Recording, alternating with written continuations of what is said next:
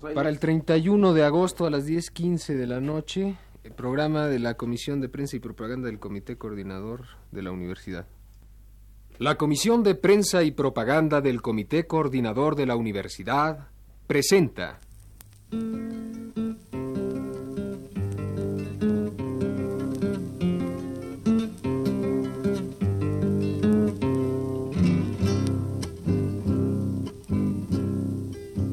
Los estudiantes, jardín de las alegrías. Son aves que no se asustan de animal ni policía. Y no le asustan las balas ni el ladrar de la jauría. Caramba y zamba la cosa que viva la astronomía. El movimiento estudiantil informa. Vivan los estudiantes que rugen como los vientos. Cuando les meten al oído sotanazo regimiento. Pajarillos libertarios igual que los elementos. Origen, historia y desarrollo de un movimiento. Me gustan los estudiantes porque son la levadura del pan que saldrá del horno con toda su sabrosura para la boca del pobre. Martes 27 de agosto. El Departamento del Distrito Federal anunció por medio de la prensa que aun cuando no se había solicitado el permiso necesario para celebrar la manifestación, este se le otorgaba a los estudiantes. Sobrepasando el medio millón de personas, la enorme columna marchó tal como estaba previsto, con la participación de un gran contingente popular y bajo el más completo orden. Durante la manifestación se reiteró la disposición al diálogo público por parte del Consejo Nacional de Huelga y se aclaró que el movimiento estudiantil jamás se ha planteado como objetivo sabotear las Olimpiadas.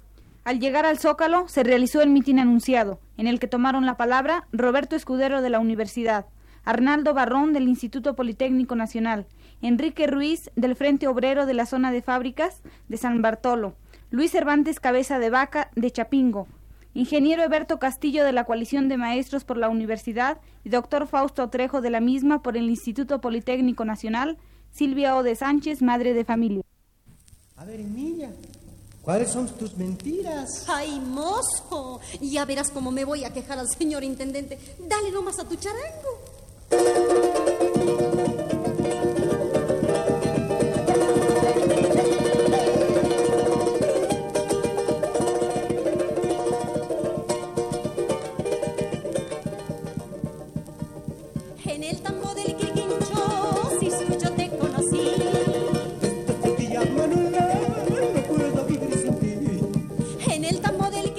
Reproducimos a continuación las palabras del ingeniero Castillo. Nos encontramos reunidos aquí, en la Plaza de la Constitución, después de pasear nuestras convicciones por las calles de México.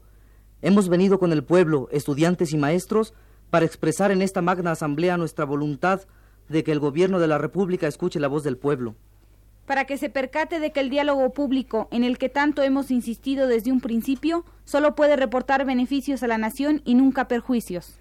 Para que acepte, en fin, que es inevitable reconocer la suprema autoridad del pueblo, ahora y siempre. Hemos llegado aquí para reivindicar a la Constitución General de la República sistemáticamente violada, este pequeño gran documento que se había convertido en el libro olvidado. Este documento es el que ha servido de bandera a la juventud estudiosa de México y a nosotros sus maestros. Bandera que enarbolamos con pasión, con vehemencia, en la medida que entendemos que su estricto cumplimiento abre caminos de libertades democráticas para que el pueblo trabajador mexicano se redima, para que el pueblo trabajador se libere de la opresión secular que pesa sobre sus hombros y que no le ofrece mayores perspectivas que seguir siendo mercancía hombre. Nosotros buscamos otros horizontes y para ello acudimos a la Carta Magna, esa es nuestra bandera.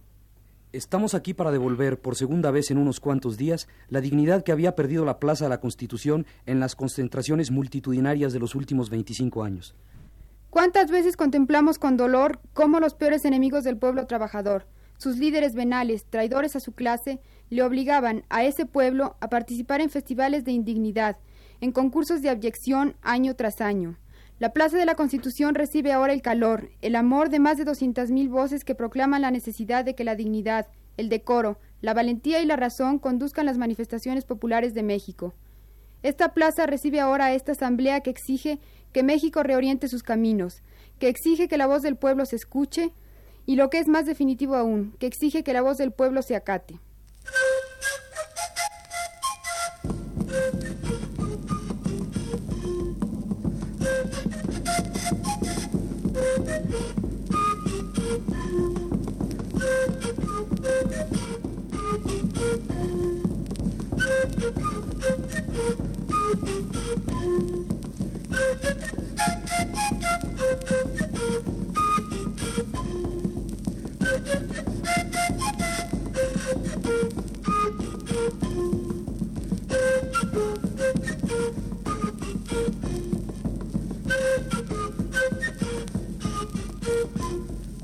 Las autoridades han aceptado que nuestros problemas, los planteados en el pliego de los seis puntos, para ser resueltos, deben tratarse con quienes representan inequívocamente a los estudiantes en este conflicto, y quienes han dicho que los estudiantes carecían de bandera propia deben aceptar que la defensa de las garantías individuales se hace desde la tribuna de la juventud, porque quienes debieran velar por su cabal cumplimiento no lo han hecho.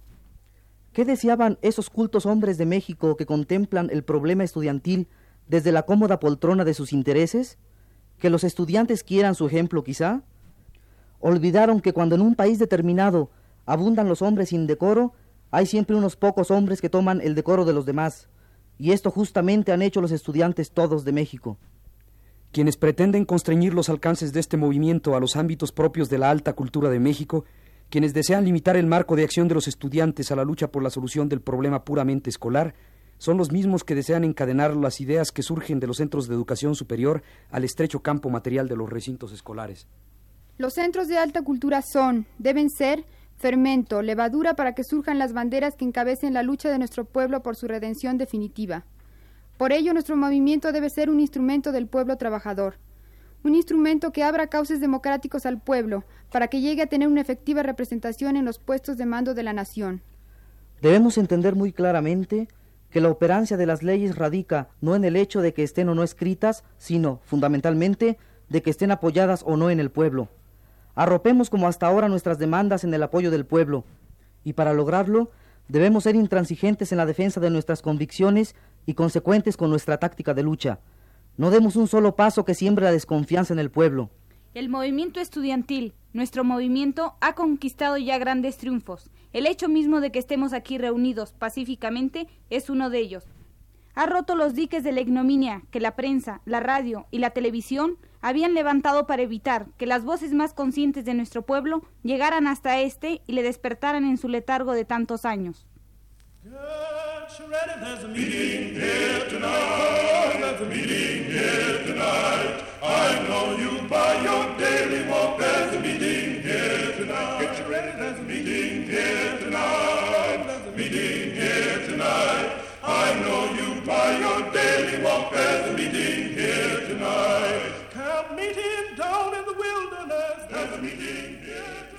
Ha surgido una nueva prensa, la prensa de los volantes, la prensa de los camiones. La radio y la televisión han sido reemplazadas por los cientos y cientos de brigadas estudiantiles y magisteriales que han ido al diálogo abierto con el pueblo. El movimiento estudiantil ha logrado que la universidad se pronunciara en apoyo de sus demandas, y lo ha hecho en base a las razones esgrimidas y fundamentalmente a la unidad de los sectores estudiantiles en torno a esas demandas. Ha logrado este magno movimiento que en México, por vez primera en muchos años, se respeten los derechos de expresión, de reunión, de manifestación y tantos otros que se habían convertido en letra muerta en la República Mexicana. Pero en mi opinión, en la opinión de la coalición de maestros de enseñanza media y superior pro libertades democráticas, uno de los triunfos más grandes ha sido la incorporación activa de grandes sectores del pueblo a la lucha estudiantil. Es, sin lugar a dudas, la conquista más grande de este movimiento, porque es la victoria que, de consolidarse el triunfo, permitirá a nuestro pueblo seguir adelante en la conquista de su soberanía. Por estos avances reales, innegables, conquistados ya, es que tenemos una grave responsabilidad histórica. Quienes con su trabajo crean la riqueza en México, tanto en las fábricas como en los campos de labor, han visto cómo la fuerza popular organizada, en este caso estudiantil, es capaz de hacer un lado a los falsos representantes que han medrado a sus anchas en el clima de corrupción que priva en la República. Las falsas organizaciones y sus líderes charros ya no podrán jinetear más con los derechos de quienes dicen representar. Debemos enseñar a nuestro pueblo que se puede triunfar y sobrevivir. Amargas experiencias anteriores hicieron cundir el escepticismo en la población. Se llegó incluso a considerar imposible la existencia de dirigentes honestos en libertad. Y esto fue posible en virtud de que todos los grandes movimientos que obtenían grandes victorias parciales, siempre con una gran derrota. Las fuerzas negativas de México salieron ganando siempre al final. Es necesario que aprovechemos esas amargas experiencias. Estamos claros de que para enseñar a nuestro pueblo que se puede triunfar y sobrevivir, es necesario que triunfemos y sobrevivamos luchando.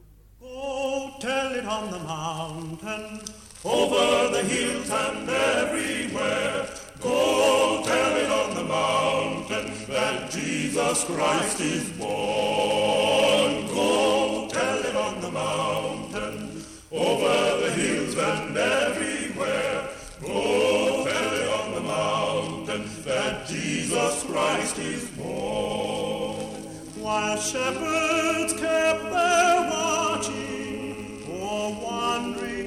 Con el triunfo en este movimiento nos encontramos en la posibilidad de ir a la lucha popular por las libertades democráticas. Mantengamos viva la confianza del pueblo no solo en los estudiantes, sino en las posibilidades del triunfo. Y esta confianza, qué duda cabe, se reafirmará en la consumación del triunfo. Ahora bien, ¿qué entendemos por triunfo? La aceptación de las autoridades al pliego petitorio de los seis puntos. Demanda que ya no es solo estudiantil. Demanda que es eminentemente popular como lo demuestra esta gran asamblea del pueblo. Si logramos esta aceptación, habremos mostrado al pueblo el valor que tiene su fuerza y la fuerza que tiene su valor. Acabaremos todos por entender que no son abstracciones la fuerza del pueblo y los intereses del pueblo. Entenderemos todos nosotros que no basta con tener la razón, que no es suficiente hacer planteamientos justos, que se requiere, que es indispensable que el pueblo trabajador de México haga suyas estas demandas y que las defienda en consecuencia.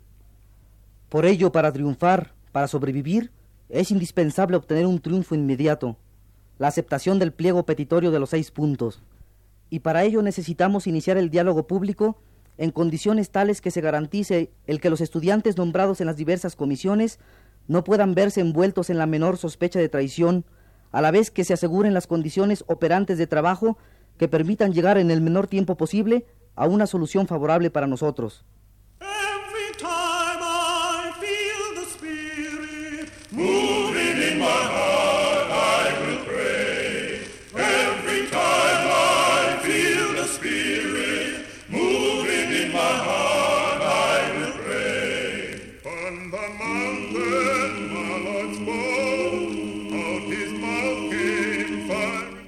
Cerremos con intransigencias de método el camino para que nuestras intransigencias de principio se respeten cabalmente. A nosotros, estudiantes y maestros, nos preocupa resolver el problema a la mayor brevedad posible. Jamás hemos planteado la necesidad de prolongar este conflicto. Todo lo contrario.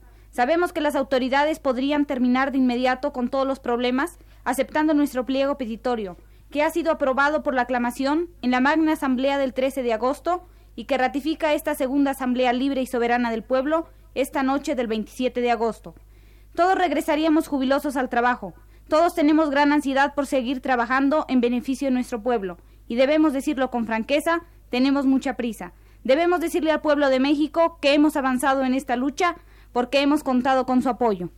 Siempre ha habido hombres que defiendan los intereses populares. Sin embargo, la más de las veces han estado actuando solos, apoyados exclusivamente en sus convicciones y esgrimiendo solo el arma de la razón. Las cárceles están llenas de tales mexicanos ejemplares. Por ello, nuestro pueblo debe saber que para que sigamos defendiendo con buen éxito sus intereses, necesitamos seguir contando con su protección. En el momento en que el pueblo no cubra con su apoyo a los hombres más conscientes de sus responsabilidades ciudadanas, la Constitución que ahora hemos hecho vigente en muchos de sus artículos volverá a ser olvidada, y nosotros, estudiantes y maestros, seremos víctimas de las represiones más violentas. Ahora el pueblo de México acude a proteger a esos hombres limpios encarcelados por ser limpios. Ahora el pueblo, comandado por los estudiantes, vuelve a imponer su autoridad, su voluntad, y esa voluntad podemos expresarla ahora en un punto fundamental de nuestro pliego petitorio, libertad para los presos políticos. Yo pregunto a esta magna asamblea, ¿estamos por la libertad de todos los presos políticos? ¿Hay alguien en esta asamblea que se oponga? Bien, el pueblo una vez más ha expresado en esta noche su decisión. Debe entonces quedar claro que este movimiento abre perspectivas de libertades democráticas a nuestro pueblo, porque ha defendido la justicia, la razón, la libertad, porque este movimiento lo han llevado adelante los verdaderos estudiantes y los verdaderos maestros, porque hemos sabido hacer a un lado a las organizaciones tradicionales y hemos sabido incorporar al pueblo. Sigamos luchando con las manos limpias, con las conciencias limpias. Adelante, pueblo de México.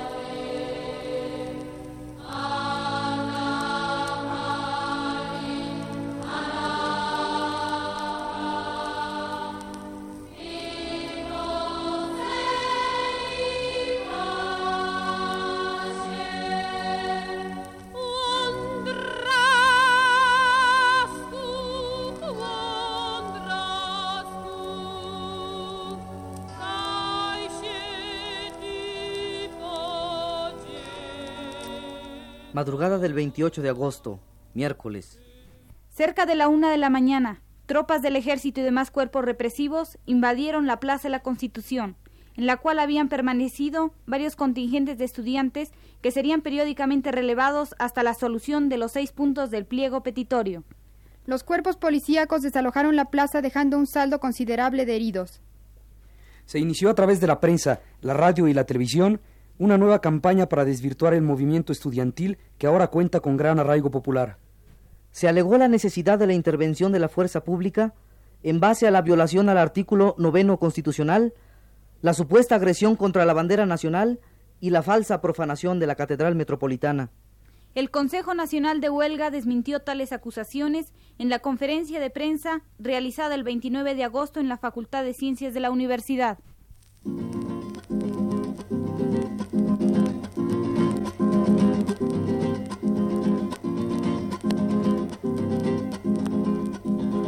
En la rama de un nopal se quejaba un pajarito, todos quieren gobernar con cadenas y martillos. Ay sí, ay no, pajarito de mi corazón. Ay sí, ay no, pajarito lleno de dolor. Ale, ay, ay, ay.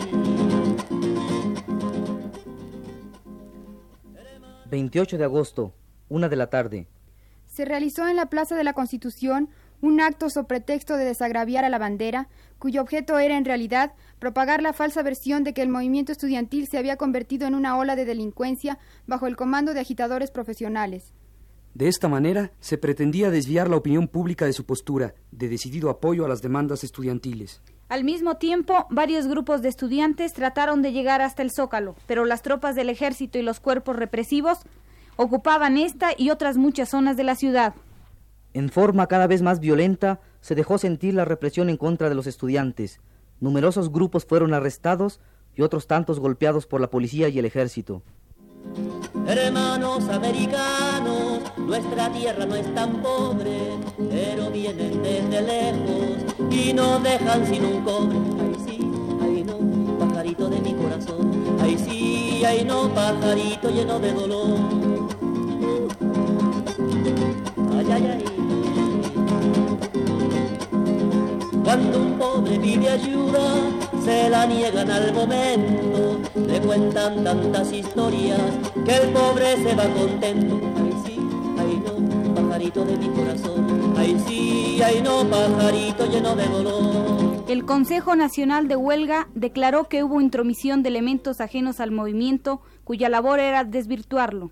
Reiteró su disposición para llevar a cabo el diálogo público en cuanto desaparezca la presión de las autoridades.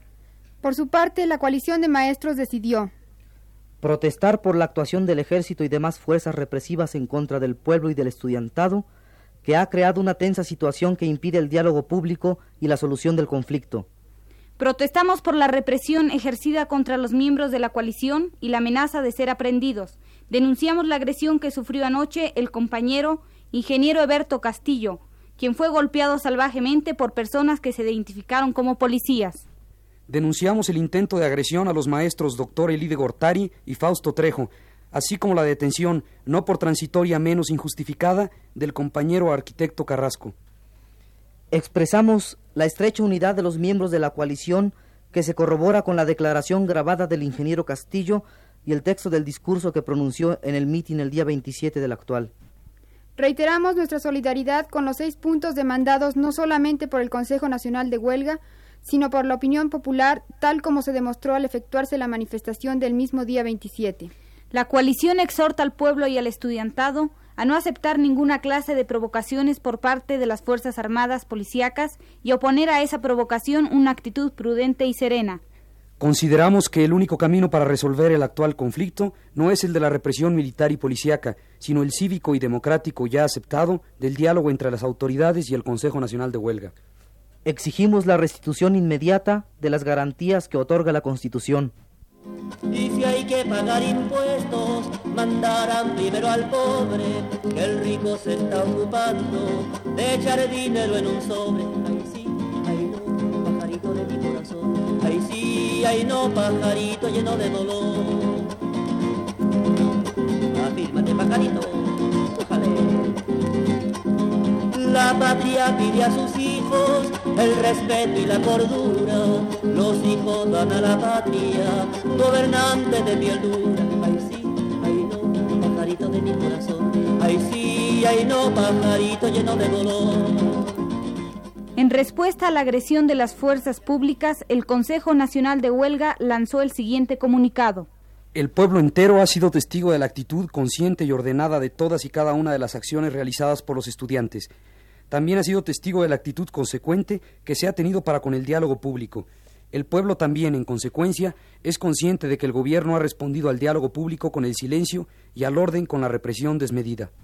Por último, rechazamos enérgicamente las calumnias que la prensa lanza cotidianamente en contra del movimiento estudiantil con el objeto de formar a la opinión pública.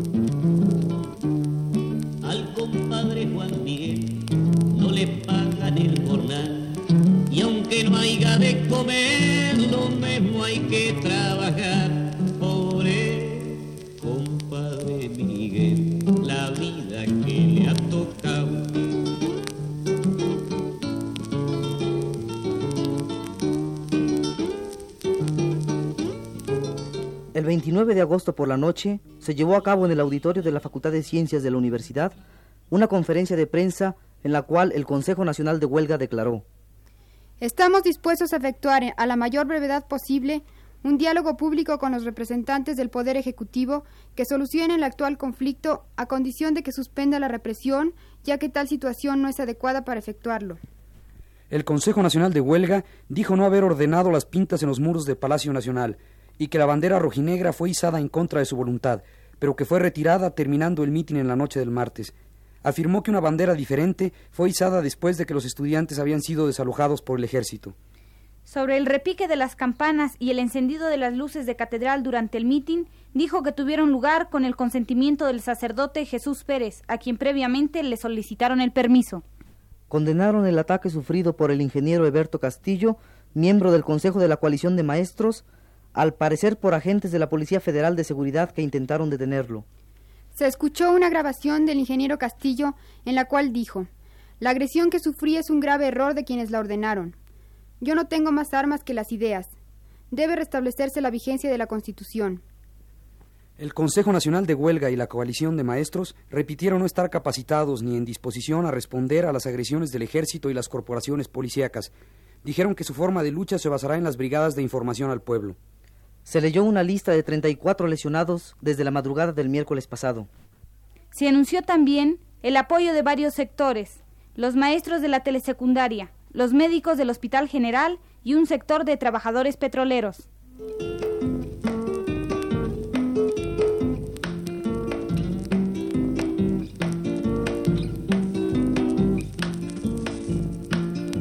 Porque los pobres no tienen volver la vista, la vuelven hacia los cielos con la esperanza infinita de encontrar lo que a su hermano en este mundo le quitan palomita. ¿Qué cosas tiene la vida y?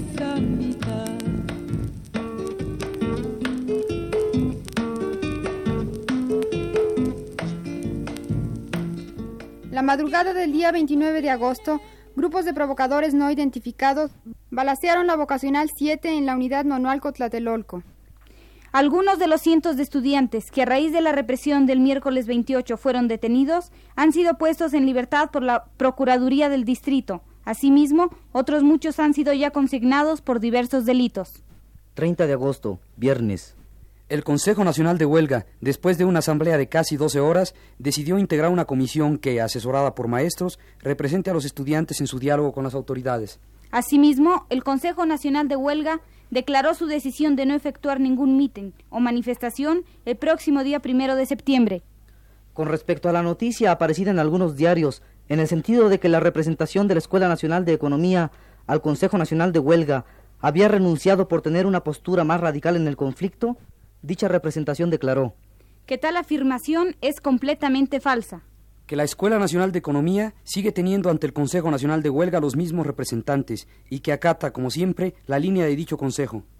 Que en esta noticia se ve un claro deseo de desconcertar a la opinión pública, pretendiendo escindir el movimiento y señalar a determinados estudiantes con objeto de provocarles problemas. Que en caso de que dichos problemas se presenten, el Comité de Lucha de la Escuela Nacional de Economía señala como culpable directa a la prensa.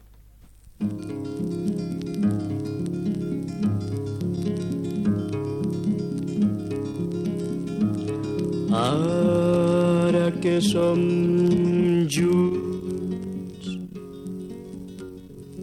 diré el que tu i jo sabem i que sovint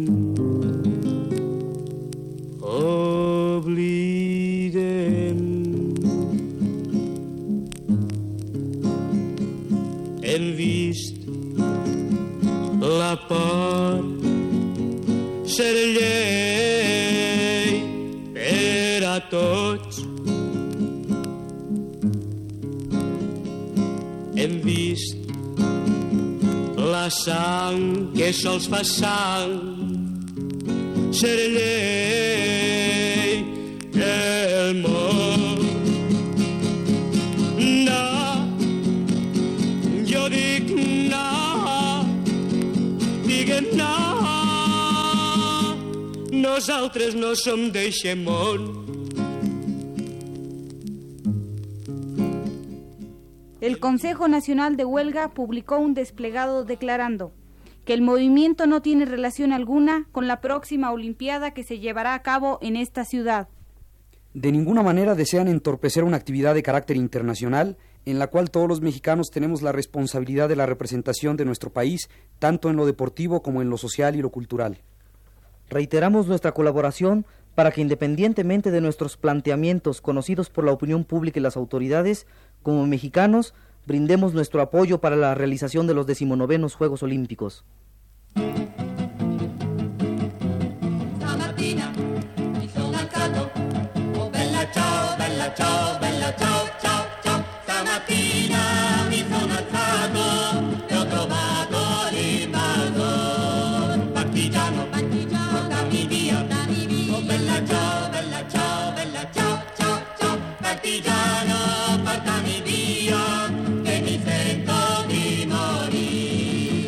A continuación presentamos la declaración hecha por el ingeniero Eberto Castillo un día después de la agresión que sufrió. Desgraciadamente, eh, todo confirma que el orden constitucional está roto desde la noche del 27 de agosto, cuando el ejército ha estado patrullando eh, las calles de la ciudad. Las garantías individuales han sido suprimidas de facto y considero como, como maestro de la Universidad y del Politécnico que el diálogo abierto que hemos estado pidiendo, exigiendo desde el inicio del conflicto, podrá resolver el problema, será el medio, pero en la forma en que eh, las autoridades han respondido, no se puede establecer diálogo. No podemos dialogar a puñetazos. Eh, yo considero que la agresión de que fui objeto anoche eh, es un grave error de las autoridades que demuestra su, su, su no deseo de dialogar como, como, como seres humanos, con razones y no con los puños. Yo no tengo más armas que las ideas, eh, son con las que puedo luchar. Eh, si me vuelven a agredir, seguramente volveré a ser derrotado. Es todo.